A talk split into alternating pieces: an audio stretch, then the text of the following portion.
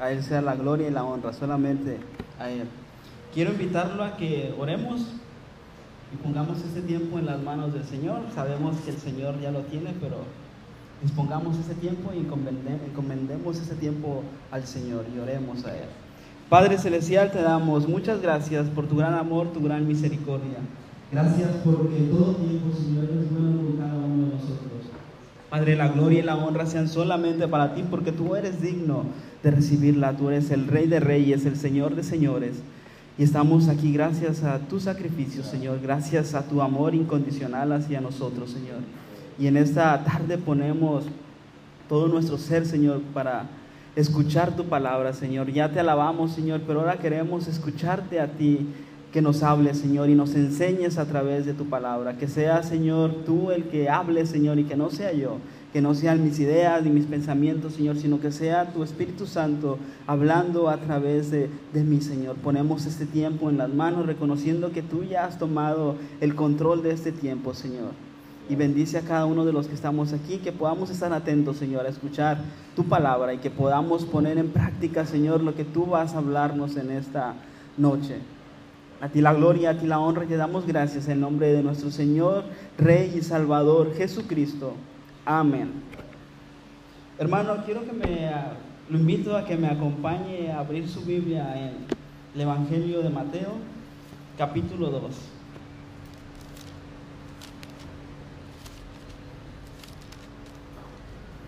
Y vamos a estar meditando en este en el capítulo 2, versículos del 1 al, al 12.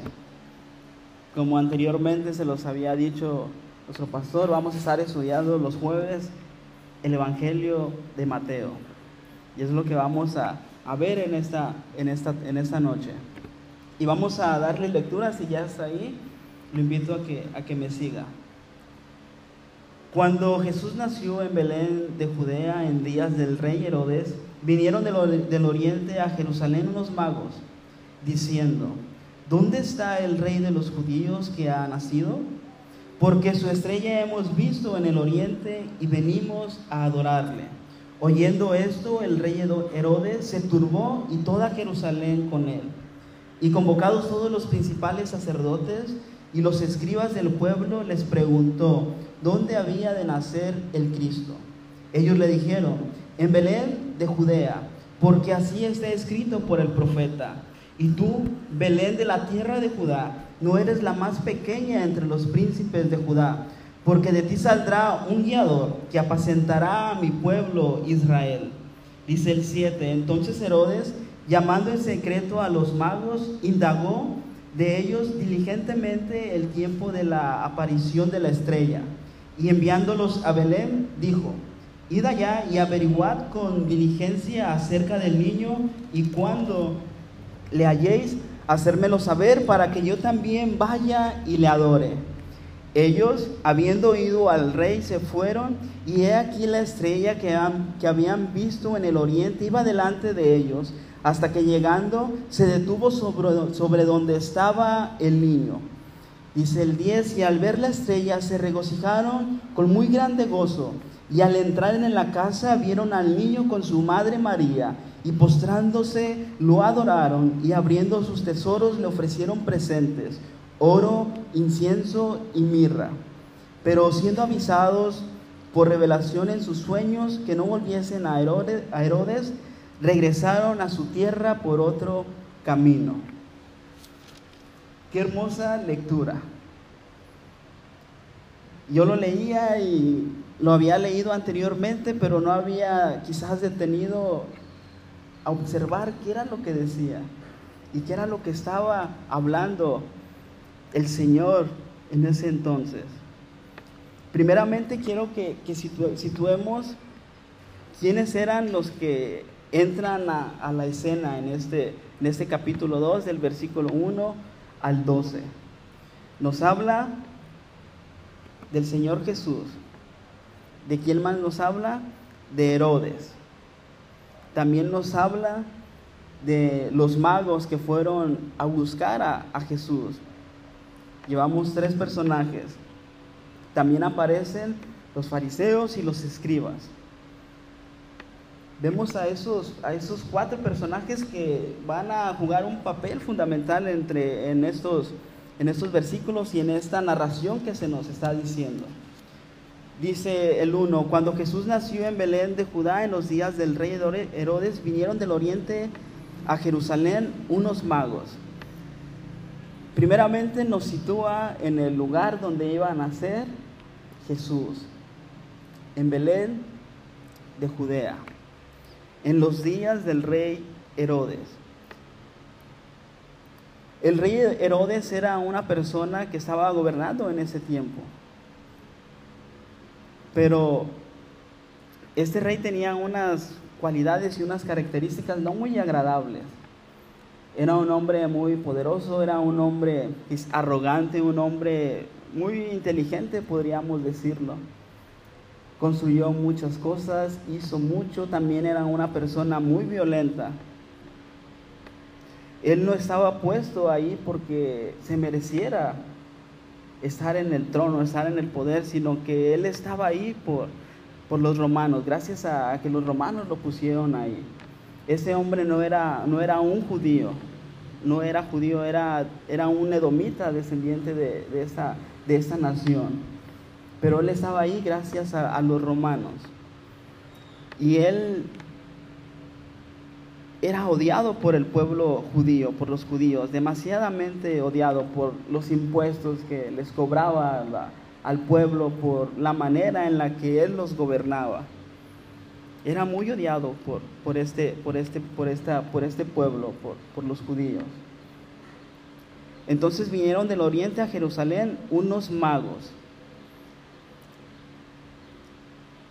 La Biblia no nos menciona cuántos magos eran o cuántas personas eran las que venían en, en, busca de nuestro Señor Jesús. No nos dice.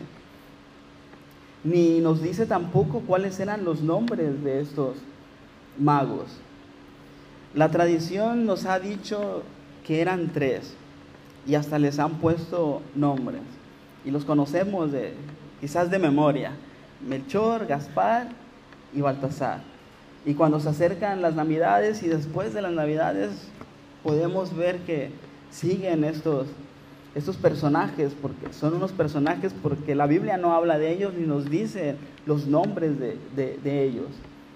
Pero se nos hace gracioso y se nos hace curioso y a los niños les encanta ver a, a estos reyes magos por el hecho de que les van a traer un juguete o algo, pero gracias a Dios no hay niños en esta tarde y eso es una mentira, hermanos. Es completamente falso, no es lo que la Biblia nos dice. Y dicen que eran tres porque eran tres obsequios los que llevaban a Jesús y hacen esa suposición de decir, ah, pues si son tres objetos, pues eran tres reyes magos, pero esto no es así. Lo que realmente nos dice el contexto y el tiempo de ese lugar es que eran varios los que venían, no solamente tres, eran muchísimos. No eran solamente tres magos o, solamente ellos y ya venían y, ah, son tres, vienen en camino. No, eran, eran demasiadas personas. Estos magos no solamente venían ellos solos, traían a personas que les servían y además venían muchísimos más con él. Eran demasiadas personas. Y no vinieron a Jesús en el día exacto de, su nacimiento. No dijeron, ah, van a ser Jesús, vamos a ir y vamos a llegar justamente en el día de, su nacimiento. Eso no nos dice la, escritura tampoco. Pero los estudiosos dicen que llegaron probablemente unos meses después de que Jesús nació, todavía siendo un bebé. Y no podemos afirmar eso, ni, sus nombres, ni que eran específicamente tres, sino eran más todavía. Porque el contexto de ese lugar así nos dice. Estos sabios, porque estos sabios venían del, oriente. Y en aquel tiempo era muy conocido a, aquellas personas. Los magos, como aquí lo, lo, describe la reina Valera, eran personas que se interesaban en la, en la ciencia, eran personas muy sabias en un conocimiento que tenían acerca de todas las cosas que, le rodeaban. Tenían conocimientos de, de astronomía, astrología, y ellos podían ver el cielo y saber de qué estaba conformado los nombres de las estrellas, cualquier fenómeno astronómico que ocurriera, ellos estaban alertas, ellos era lo que ellos estudiaban.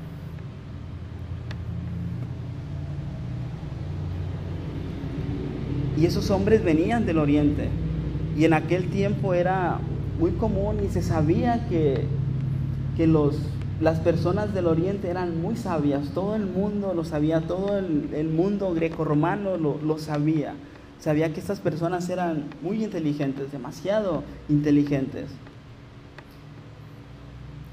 Mateo tampoco nos dice que eran reyes. No dicen los reyes magos ni nada, nos dice simplemente magos. Y la palabra magos la podemos traducir como aquellos que son sabios, aquellas personas sabios que venían del oriente. Ellos eran astrólogos paganos y sus habilidades adivinatorias eran altamente respetadas por, por los demás. Si habían hechos famosos por el conocimiento que ellos tenían y todos estaban de acuerdo en, eso, aún los que vivían en, Roma, los que vivían en Jerusalén, conocían que estas personas que venían de allá eran personas muy sabias. Pero había algo característico en ellos, porque unas personas de tan lejos iban a venir a ver a Jesús, a ver el nacimiento de, de Jesús. ¿Por qué? Siendo ellos del oriente, probablemente estuvieron con judíos exiliados de Judá e Israel siglos antes de que ellos fueran, de que ellos vinieran a, Jerusalén.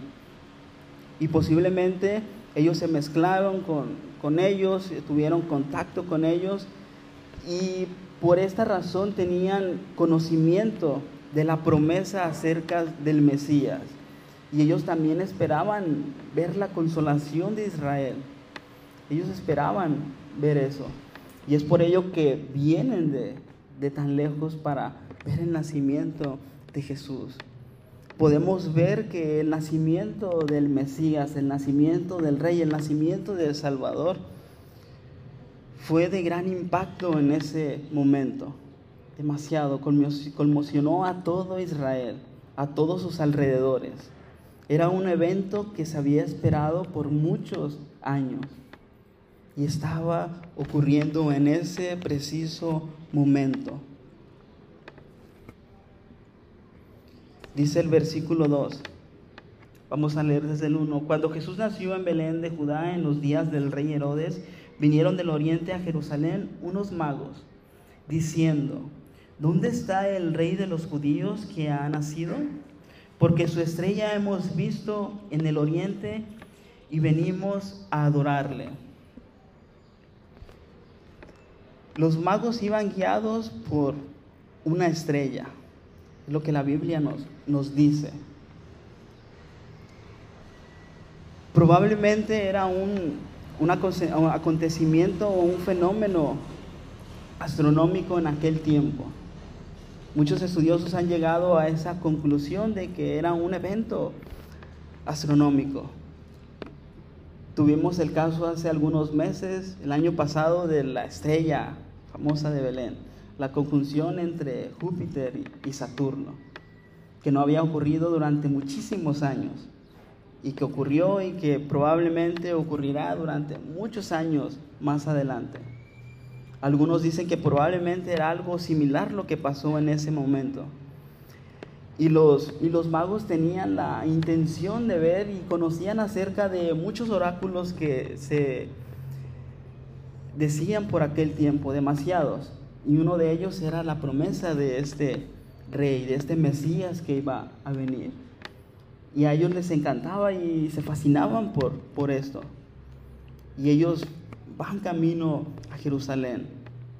Posiblemente pudo ocurrir un, evento de esta manera o probablemente era algo que ellos podían ver visible, no a una distancia muy grande, pero también se dice que posiblemente ellos veían que la estrella se, se, movía porque ellos se movían al mismo tiempo.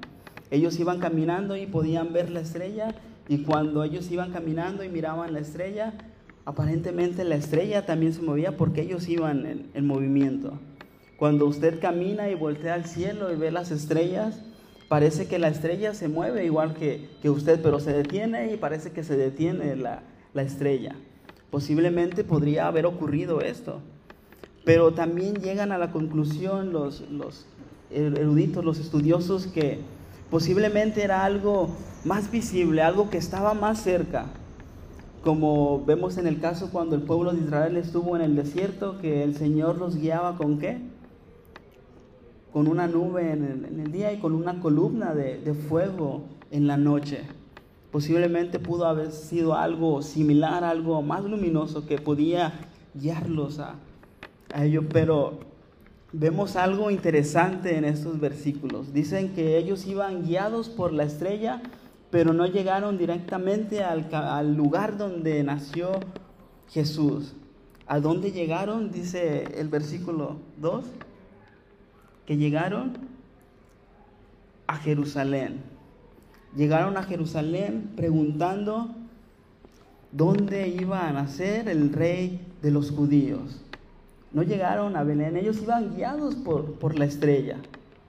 Se supone que era una señal clara, una señal visible para que ellos llegaran exactamente al lugar donde Jesús habría de nacer, en el lugar donde Él estaba. Pero ellos llegaron a, a Jerusalén. ¿Y llegaron a dónde? Precisamente con quién? con el rey de ese entonces, con Herodes, diciendo, ¿dónde está el rey de los judíos que ha nacido?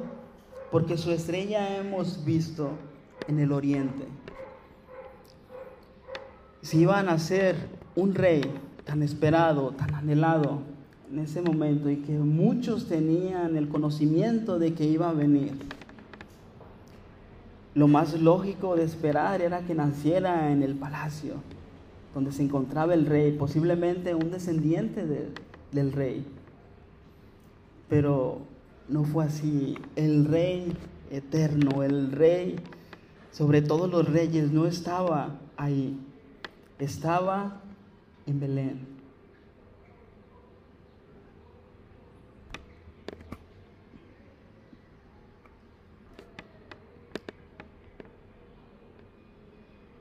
Y los magos iban con un propósito. Y ese propósito vemos que se repite alrededor de, los versículos. Ellos iban para qué? Para adorar al rey, para adorar a Jesús. Dice el 3, oyendo esto, el rey Herodes se turbó y toda Jerusalén con él. ¿Por qué se turbó Herodes? ¿Qué fue lo que ocasionó a Herodes? Que él se turbara, que él se conmocionara, que él inquietara tanto que hubiese nacido un rey. Y no cualquier rey, porque la palabra nos lo describe como el rey de los judíos. Sin duda alguna, el reinado de Herodes estaba en peligro. Eso fue lo que él sintió. Cuando los magos conocieron acerca de, de que la promesa iba a venir y, acerca de este acontecimiento que dice que la estrella los iba guiado, había razones para, para que Herodes se turbara, para que Herodes tuviera medio bajo ese contexto que nos está diciendo la estrella. ¿Sabe por qué? Porque en aquel tiempo que ocurriera un evento astronómico de esa manera era un augurio para los reyes, porque podría significar la caída de un rey, la caída de algún reino, la muerte de algún rey. Eso era lo que ellos le daban ese significado a, a esto. Y podemos ver que había nacido un rey, que nació un rey. Entonces Herodes se, turbó en gran manera. ¿Por qué? Porque estaba amenazando su reinado. Por varias razones. La primera porque él no era un rey legítimo, era puesto por, por los romanos en ese lugar. En segunda había nacido un rey, el verdadero rey, y estaba puesto en peligro su reinado. Anteriormente la historia dice que el reinado de Herodes estuvo en peligro. ¿Y cuál fue la manera de actuar de Herodes? Mató a aquellos, mató a, a su, una de sus esposas, mató a varios de sus hijos para que no ocuparan este, este puesto. Era una persona despiadada, una persona sanguinaria, una persona mala. Entonces su reinado estaba en peligro, estaba puesto en peligro. Y dice, y toda Jerusalén con él, toda Jerusalén se puso en pánico, entró el miedo, porque esperaban la reacción de Herodes, esperaban que, que él hiciera algo para, para que este rey no pudiera reinar. Entonces Herodes iba a hacer algo. Y Jerusalén se, se, estaba quizás preparando para eso. Le entró pánico porque conocían quién era Herodes. Sabían de lo que era capaz. Herodes probablemente iba a hacerlo hasta lo imposible para que este reino viviera. Y más adelante lo podemos ver lo que, lo que él hizo. Oyendo esto, el rey Herodes se turbó y toda Jerusalén con él. Dice el 4, y como convocando a todos los principales sacerdotes y los escribas del pueblo, les preguntó dónde había de nacer el Cristo.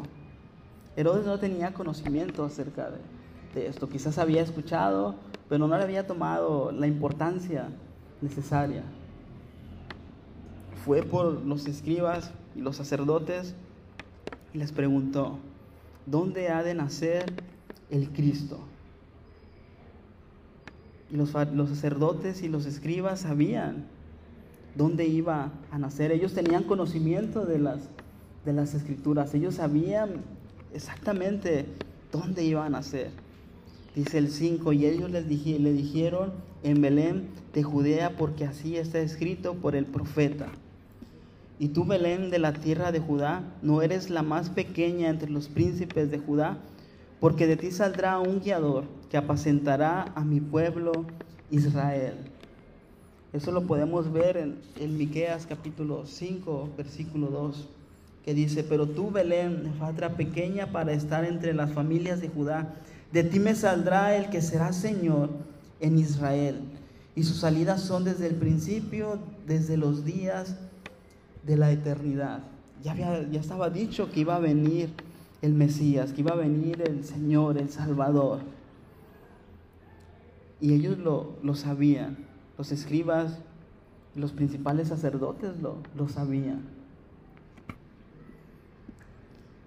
Dice el 7, entonces Herodes, llamando en secreto a los magos, indagó de ellos diligentemente el tiempo de la aparición de la estrella y enviándolos a Belén, dijo, Id allá y averiguad con diligencia acerca del niño y cuando le halléis, hacedmelo saber para que yo también vaya y le adore. Mentiroso. Estaba echando mentiras. No era su principal propósito el ir a adorarle. Él tenía miedo de Jesús. Aún siendo un niño indefenso, tenía miedo de él porque su reinado estaba en peligro.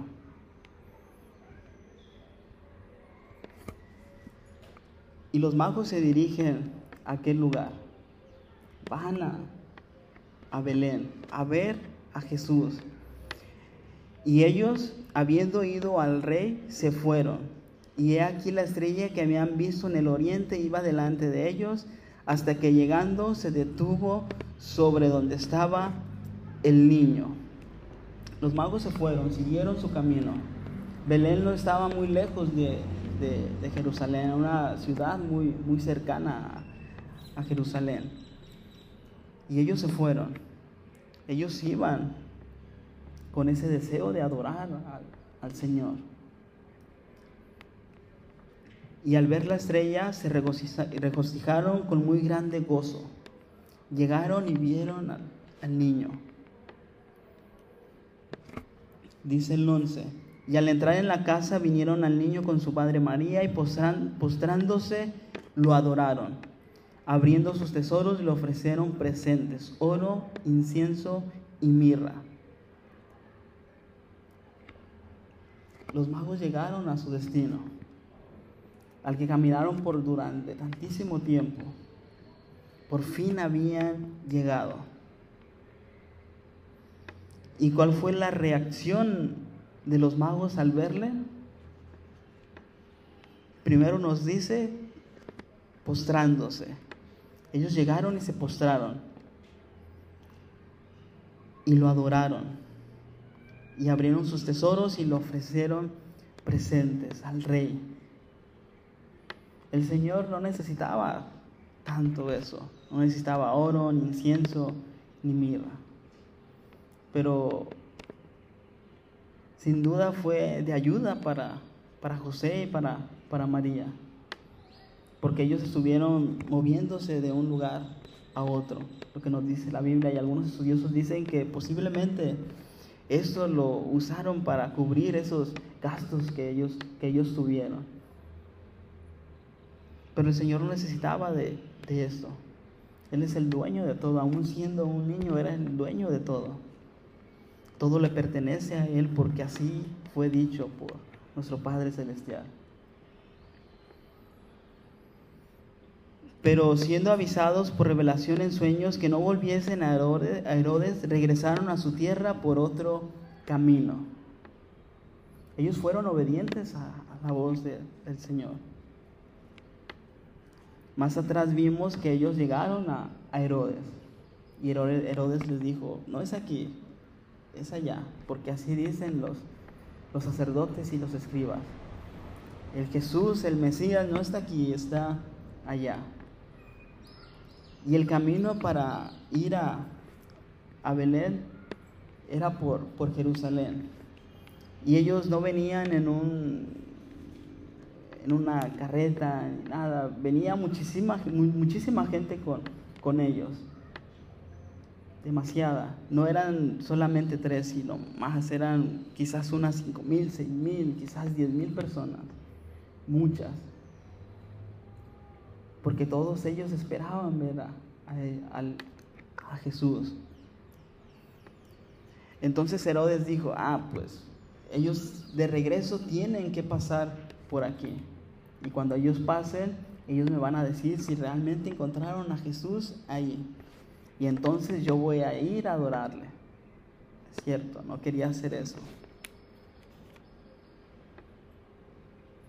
Ellos, los magos tuvieron que rodear mucho. Tuvieron que rodear por otro camino. El camino más fácil para ellos era, llegaron a Belén, ok, nos regresamos por el mismo camino.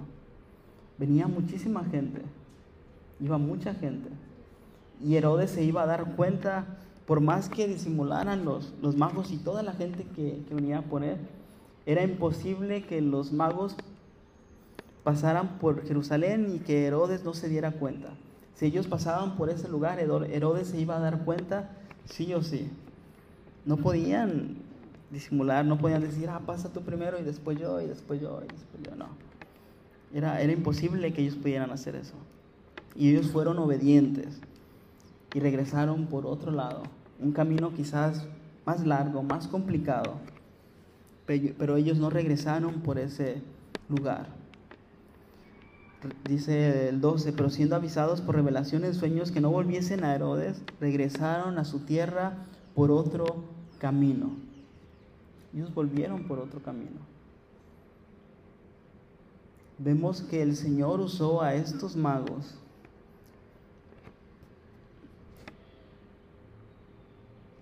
para que las demás personas, para que Jerusalén, para que todos los que estaban ahí se dieran cuenta de quién había nacido, de quién estaba en Belén. Estaba el Mesías, estaba la, promesa cumplida, la promesa realizada en ese, en ese momento. no usó a los judíos, no usó a alguien más, usó a una a unas personas ajenas a ese pueblo, de otro lugar. Vemos que el Señor es soberano, que el Señor no solamente viene por, por su pueblo, sino viene por todas las naciones, por todos los que viven en la tierra, por todos los que estamos aquí. Y sin duda alguna el nacimiento de Jesús fue de un gran impacto para, para el pueblo judío y para todos. Quizás los, los, judíos en ese tiempo no prestaron mucha atención a que, ah, viene el Mesías, sino más bien tenían miedo de, de lo que Herodes pudiera hacer. Quizás subir los impuestos, quizás hacer y deshacer para que su reino no fuese atacado. Quizás ellos, algunos que confiaban en la promesa, no esperaban una salvación espiritual para ellos, sino esperaban una liberación de, de Herodes. Era lo que ellos esperaban, era lo que ellos querían. Y vemos ese, en ese contexto cómo se va desarrollando toda esa historia. Los, magos venían con una intención. Su intención era adorar al Señor. El pueblo de Israel esperaba al Mesías para una liberación del gobierno romano de Herodes, porque el pueblo judío también odiaba a Herodes por su manera de, gobernar. Herodes tenía la intención de, de acabar con, con el rey. Vemos que la llegada de Jesús causó un sentir muy distinto en todas las personas, en el pueblo. Algunos sí se han de haber regocijado y han de haber dicho, aleluya, gracias a Dios, porque nos ha nacido el Señor, porque nos ha nacido nuestro Salvador. Y otros no. Pero podemos ver algo que, que se repite, un patrón muy constante. Spurgeon llega a la conclusión de, de estos pasajes de la siguiente manera. Los que buscan a Jesús lo verán. Los que verdaderamente lo ven, lo adorarán. Los que lo adoran consagrarán su fe a Él, toda su vida a Él. Es lo que podemos ver. Quienes iban buscando a Jesús? Los magos. Iban buscándolo. Iban guiados por la estrella, pero creo que la estrella no les dio muy buen resultado. No llegaron al lugar que tenían que llegar. Llegaron a Jerusalén con Herodes. Fácilmente los escribas y los fariseos les hubieran haber dicho, no, pues sabes qué, aquí no hay ningún, ningún rey, aquí no ha nacido nadie. Tus predicciones sobre la estrella, sobre esto, te equivocaste, esta vez no te salió. Y fácilmente los, los magos pudieron haberse, haberse ido. Pero los escribas y los fariseos sabían que no podían mentir acerca de lo que dice la ley, de las promesas. Y ellos dijeron, no, pues no es aquí, es allá. Y los magos siguieron y llegaron a aquel lugar. Ellos lo buscaron y lo encontraron. En Herodes no existía ese sentir. Herodes quería encontrar a Jesús para matarle. Y por más que lo buscó, no lo encontró porque su intención no era rendir su vida a Él, su intención no era adorarle a Él. En cambio, con estas personas que venían del oriente, sí, venían buscando a Jesús verdaderamente y lo encontraron. Después de que lo encontraron, lo adoraron. ¿Cómo podemos aplicar esto a nuestras vidas? ¿Qué es lo que nosotros podemos hacer? Nosotros buscamos a Jesús. Nosotros buscamos a nuestro Señor. Buscamos tener un tiempo de intimidad con Él. Buscamos pasar más tiempo con Él. ¿Qué es lo que nosotros hacemos? Si nosotros buscamos a nuestro Señor, si cada día vamos a la escritura y buscamos a nuestro Señor, déjeme decir, hermano, que usted va a encontrar al Señor. Si yo voy y lo busco, lo voy a encontrar. El Señor no juega a las escondidas. No nos dice, ah, búscame, pero yo me voy a esconder. Y hasta que me encuentres. Y si me puedes encontrar, bueno. Y si no, pues no. El Señor siempre está ahí y siempre va a estar ahí. Lo que nosotros tenemos que hacer es buscarle. Y lo vamos a encontrar, lo vamos a ver. Pero eso no se queda solamente ahí, ¿qué es lo que voy a hacer cuando lo vea, cuando lo encuentre? Voy a adorarle. Y no solamente con, con cantos. El que nosotros podamos cantarle y podamos adorarle es el resultado de una verdadera adoración genuina de nosotros hacia Él. Y esa adoración tiene que ver con mi manera de vivir. Si yo rindo mi vida en adoración completa a nuestro Señor, voy a vivir en obediencia a Él, voy a vivir en santidad a Él. Voy a venir y voy a cantar aquí porque antes de venir a cantarle yo ya estoy viviendo allá afuera. Yo ya le estoy adorando allá afuera. Y ese resultado se vea cuando nos dirigimos y le cantamos y oramos al Señor.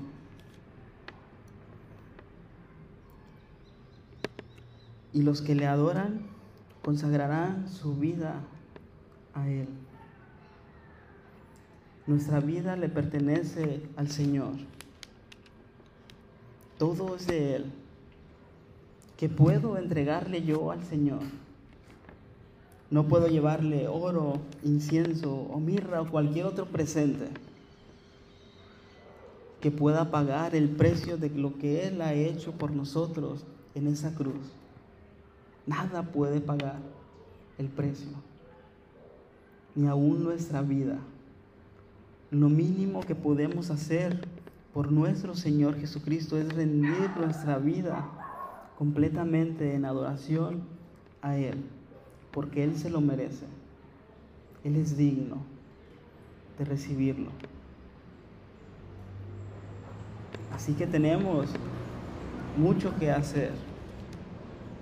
Tenemos que buscar al Señor todo el tiempo. Todo, todo, todo, todo el tiempo.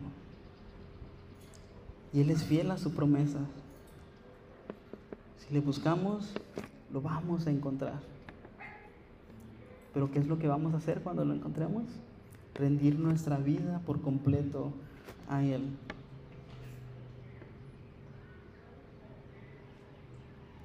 Amén.